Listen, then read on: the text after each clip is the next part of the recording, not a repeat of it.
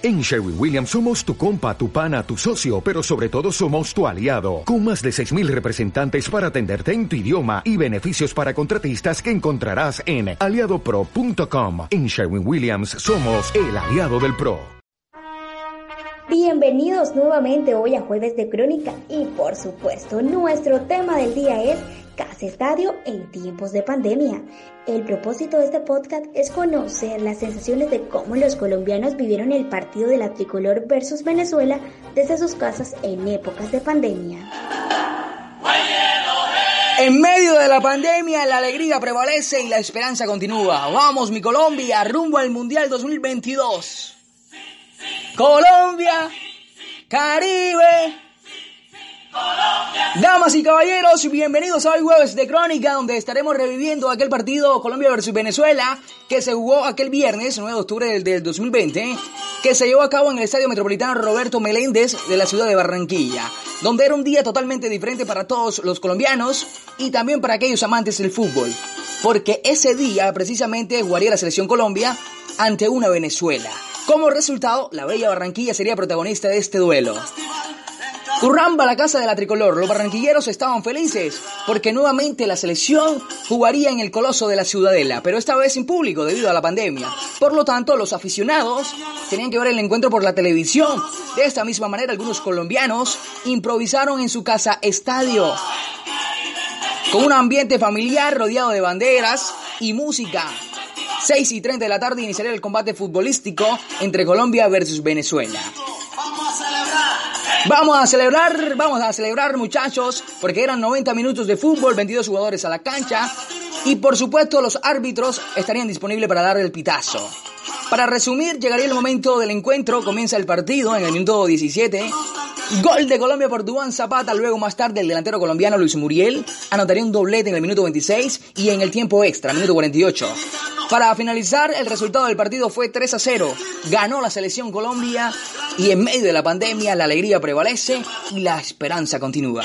Vamos mi Colombia rumbo al Mundial 2022.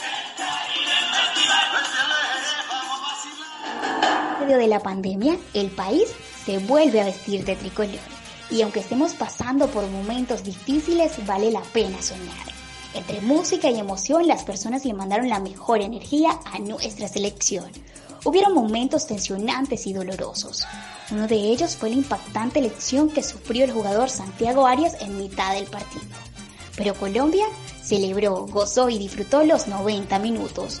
No fueron uno ni dos. Curramba y Linchada celebraron tres goles por parte de Duan Zapata y Luis Muriel. Y aunque no pudo estar Ospina en la portería, Camilo Vargas, quien es el nuevo arquero titular, tuvo su debut frente a Venezuela. Todos los jugadores nos hicieron vibrar con su asombrosa participación. Esta vez nos llevamos la victoria y los tres primeros puntos se quedaron en casa. Colombia una vez más empieza a soñar con el Mundial a Qatar 2022 y ante la crisis nuestra fe sigue intacta. Viernes 9 de octubre del año 2020, 5 y 50 de la tarde, Barranquilla, Barrio Villasantos. En este momento comparaba lo que sucedía con lo que imaginé, ahora viviendo en la casa de la selección Colombia. Un día de fútbol y las personas en casa. O bueno, eso se esperaba. Transmitiendo el partido, iniciando este maravilloso encuentro entre Venezuela y Colombia, las luces de los apartamentos que colindan por donde estábamos viendo este partido, todas estaban encendidas. La duda, hmm, la duda entró. ¿Así se ven los partidos de la selección Colombia en Barranquilla? Los gritos interrumpen la duda en ese minuto 16 con el primer gol, bien hecho por Duan Zapata. Ya se siente que se ve el partido en Barranquilla y se complementa en ese minuto 26 del gol de Luis Fernando Muriel. Una dolorosa lesión termina y cierra en estos 90 minutos de goce. De alguna manera, este partido le da un fresco a tanto caos de la pandemia.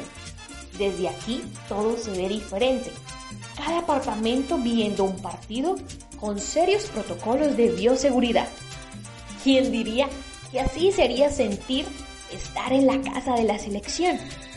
Pero no vamos a mentir, fue emocionante escuchar el bus oficial, respaldado por la policía, pasar tan cerca. Al menos esto podría contar con emoción. Cambió la forma de comunicarse, pero ahora estamos a un clic. A un clic que tú nos escuches en cualquier parte del mundo. Si te gustó este podcast, lo puedes compartir con todos tus amigos. Nos vemos en un próximo episodio.